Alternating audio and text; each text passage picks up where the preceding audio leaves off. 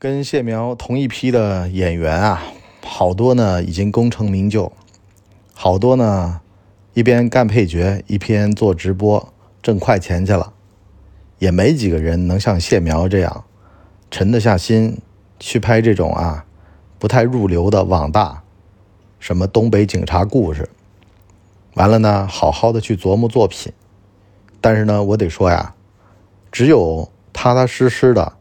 把自个儿的这个功夫明星的这个身份给弄好，以后呢，可能他能够接成龙的衣钵，这也就是在绝望中才会有希望的一个关键诀窍。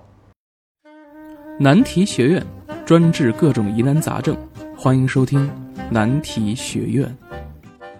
哎，难题学院啊，我们今天呢讲讲做点难事儿。最近呢，我看了一部电影叫《东北警察故事》。然后呢，又拿这个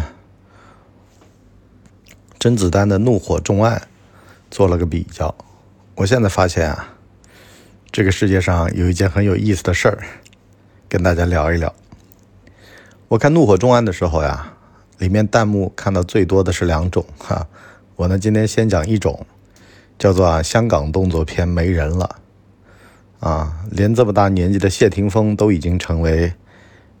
中流砥柱了，可是呢，你转头往咱们内地一看，谢苗最近上了好多的网络大电影，全都是动作片，而且吧，招招到肉，打的是真痛快淋漓，而且呢，剧情呢也非常的真实，不拖沓，能让人看进去，评分非常高，这就让人很惊喜。有人说了，成龙之后呀，动作片要示威了，因为呢。吴京去拍军旅片儿，甄子丹呢年纪越来越大，谢霆锋呢虽然是能演，可是呢撑不起来场面，毕竟动作他设计不了。动作片这个东西吧，需要本身能设计动作啊，能拍能导，各种各样的行业的配合的，包括之前这个一个武行的一个纪录片电影，也反映出来这个行业的衰落。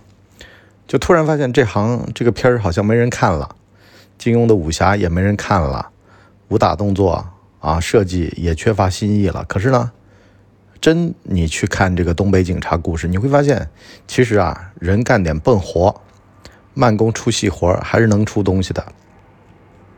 关于谢苗呢，这哥们儿呢是一个童星，当年呢演《中南海保镖》里边呢跟李连杰演过好多次父子。可是呢，这哥们儿呢不做童星了，后来呢就去顾学业去了，读书去了，啊，一直等到前几年复出，完了也没什么水花啊，就给人感觉好像不温不火的。二零二一年呢也算是谢苗元年，啊，看来出了这么多好片子，而且都是网大啊。你要知道，这个其实起点非常低，它不是院线电影，可是呢。我得告诉各位啊，今年的网大呀，比往年的要好。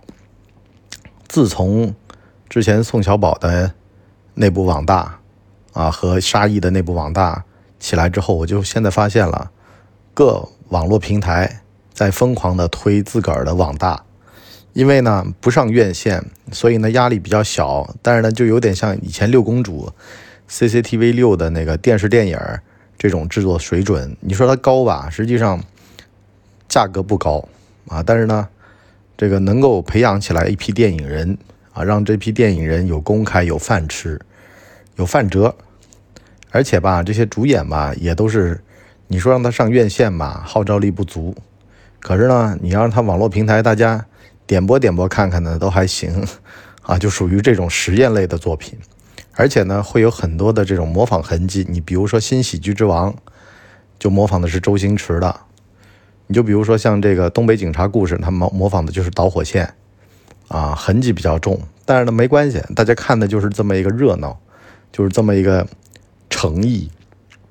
话说回来啊，这几年呢，影视行业呢就充斥着各种各样的资本的运作，一到了资本运作呢，就会发现啊，大家都开始取巧，怎么叫取巧呢？就都都不干正事儿了，啊，比如说。综艺节目火，那就上综艺，疯狂搂钱，开店，开火锅店火，开奶茶店火，开面店火啊！最近杭州又开了萧敬腾的面店，啊，你就会发现，明星现在挣钱太容易了，可是呢，真真的能够把这个行业啊天花板拉高的，其实就那么几位。你就比如说动作片的经典之作《导火线》。到现在都没别的人能超越，可是连甄子丹自个儿都超越不了了，已经。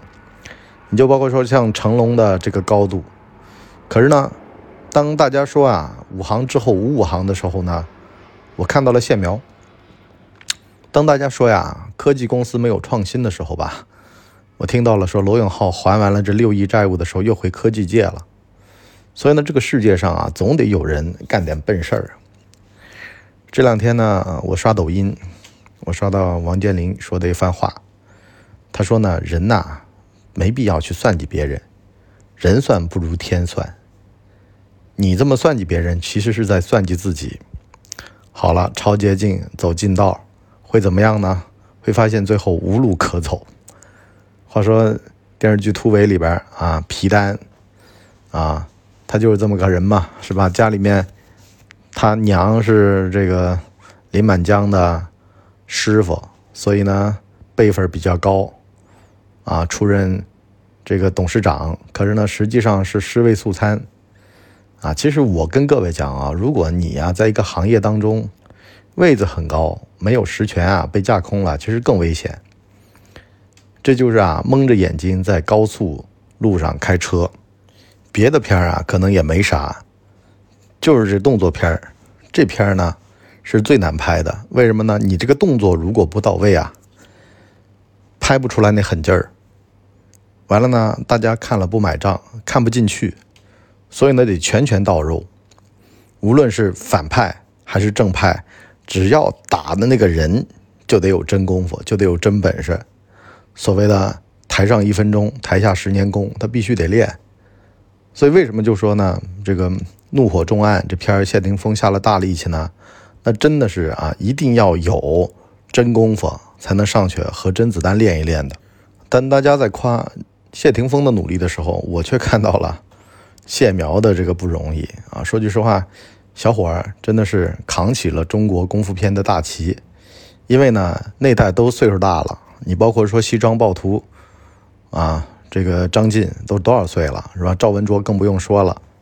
感觉动作片的人才呢都在凋零，很不容易。其实啊，各行各业都会有这样的一个感觉，就是好像，但是呢有一个机会，就给年轻人这么一个机会。什么机会呢？就这行不行了，咱能不能再把这行撑起来？相声行当啊，在两千年左右的时候呀，所有的人几乎都不听相声了。那会儿呢，有一个中年胖男子，被安徽卫视呢关在。玻璃里面给人看啊，那个时候相声行当几乎就是哀鸿遍野。可哪知道呢？由于郭德纲这小黑胖子的技术比较卓越，能耐比较强，后来呢，慢慢慢慢的，居然呢就在这个广播电台、网络上，把郭德纲相声作为新相声，又传统相声的代表又推了出来，啊。创作出来各种各样夹缝中求生存的作品，就比如说什么我要反三俗啊，我要什么的。如果当年没有那么大的阻力啊，反而我觉得郭德纲出不来，就是那股苦大仇深的劲儿。面对同行的围剿，面对各种各样负面的声音，啊，筚路蓝缕，草创阶段，一定要打出一片天的那个气势，从而呢，这个引起了话题性。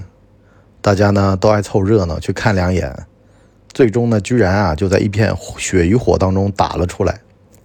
你就包括说，其实我看谢苗这片啊，《东北警察故事》，我是看的想哭的。其实就是那种这个时代已经没有了的东西，突然被一个年轻人捡起来的一个状态。哎呦，这个年纪大了容易 眼窝浅。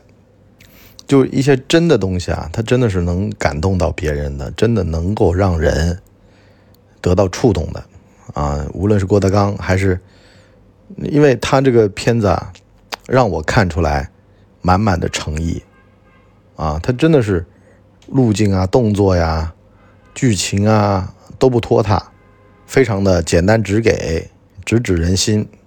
但其实这事儿很难。你说跟他同批的，像这个嘎子，在跟 这个潘子啊，潘嘎之交嘛，在网上卖假酒呢啊，不不能说假酒啊，卖酒呢啊。完了呢，很多年轻人呢，这个时候都很浮躁。年轻演员做直播捞金走穴啊，反正呢就是哪热闹往哪扎。你说拍个网大，这面儿。真的是太差了，是吧？没面儿。就我看弹幕里面很多就说呀：“哎呀，能不能让吴京带一带谢苗啊？让这个甄子丹带一带？”其实我觉得吧，就跟你博叔我一路的这个倔强一样的。就有哥们儿啊，就跟我讲说：“文博呀，你能不能做点广告啊？你能不能就是跟平台啊妥协一下呀？啊，做点什么定制啊之类的。”我说那何必呢？我能看出来哈，一个手艺人的艰辛，什么意思呢？我踏踏实实的做我的作品，我把我的作品做好，我对得起观众，那效益、利润它自然会来。可是如果我去攀附，啊，因为人家就说嘛，你谢苗，你当年不是李连杰干儿子吗？你现在去找找李连杰，是吧？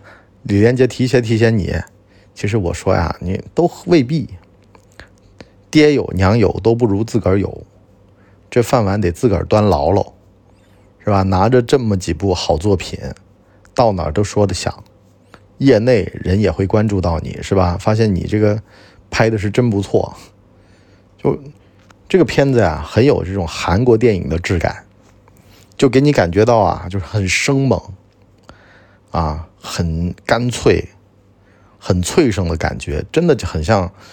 年轻的时候，郭德纲的这种相声作品，而且吧，也是在这种草创阶段啊，就是也不上大院线，也没有什么大面子，完了呢，都是上这种什么网大啊，就是现在所谓的就是不入流，是吧？宋小宝呀，啊，像那个张浩啊，二龙湖浩哥啊，像他就这种，对吧？你说说的难听点啊，其实就是。很没落，但是呢，说句实话，没落也就没落了。那至少吃着是一碗干干净净的饭啊！你说攀附别人，跟在人家屁股后头，是吧？演一个什么配角，这也不是不行啊。但是在还没有机会来的时候，是吧？也别嫌嫌犯馊，先把事儿给做起来。我最近看的谢苗的几部动作电影都不错啊，就是这个原因。我觉得作为年轻人啊，大家也别嫌什么出身低呀。只要有机会，先上了再说。只要把事儿做好，总是有人会看上你的，总是会机会来的。但是呢，就有人跟我讲说：“博叔啊，谢苗这样的话太累了，太难了，有没有简单点的？是不是？”我说：“你去做直播呀。”对演员这行没有信仰，不把它当做自己这辈子要吃的饭，你就会觉得。就跟你的实际工作一样的，如果不把你这行当当做你这辈子要吃的饭，不把这个时间维度拉长，去让自己在里面慢慢的茁壮成长，你就会觉得很焦躁。像前几天有哥们问我说：“文博啊，有没有什么投资渠道呀？啊，资产要贬值的呀？”我说：“你去年是不是因为资产贬值，投资股市亏了好多个？就是。”因为前几天我看那个上海 J 酒店嘛，J 酒店一一晚是一万多块钱啊，一万一千一百一，我说是不是亏了好几晚的 J 酒店？完了，他告诉我说是的，我说你还不如直接去住 J 酒店呢，是吧？你干嘛在股市里面辗转的去送别人住呢？是吧？啥意思呢？就是不够踏实啊，总觉得有横财，有外财。啊，自个儿的这碗饭不想端了，总惦记人家碗里的那两口肉。后来呢，发现啊，自个儿的碗没盯着，自个儿碗里肉被人夹了。想去盯人家碗里的肉呢，发现这个成本付出去了，收益没拿到，后来连成本都没了。啊，就会这样的。你很多时候你觉得啊，好像你这儿速度慢，实际上别人那速度未必比你这儿快。有老是有人跟我说转行啊什么的啊，呃，当然了，有人说谢苗可惜了，当年如果不是读书去了啊，一直当打星，现在可了不得了。我说当年如果不当打星，他跟吴京也差不多，是吧？去香港拍几年，完了也不上不下的，后来呢还得找出路。我说该读书时就读书啊，而且该走弯路就走弯路，只有走了这么多的弯路，才能够潜下心来拍网大，要不然当年飘的要死，觉得自个儿是谁的干儿子。其实很多人都这样的，你比比如说张含韵当年还刘德华的干女儿呢，又能怎么样？谁的女儿都没用啊，谁的儿子都没用，还得靠自个儿。好了，我们今天上半集就先聊到这儿啊，下半集呢，我问大家一个问题啊，就是你如果觉得吧，你自个儿的这条道太苦，你想换条轻松的道儿，我问问你，你去了解过没有？你去干过没有？你知不知道，其实每条道儿只有合不合适，没有辛不辛苦的。因为呢，深了它都是辛苦的，浅了或者你不用心的话，它都是舒服的，这才是关键。好了，我们下半集再聊，拜拜。哎呦，节目听完了，我是麻辣电台的台长杰森，欢迎大家添加干嘛电台官方微信，微信 ID 是文博小号的全拼，加入我们的社群，一起交流成长吧。干嘛电台扫清你人生路上的所有坑，付费订阅请关注微信订阅号干嘛播客。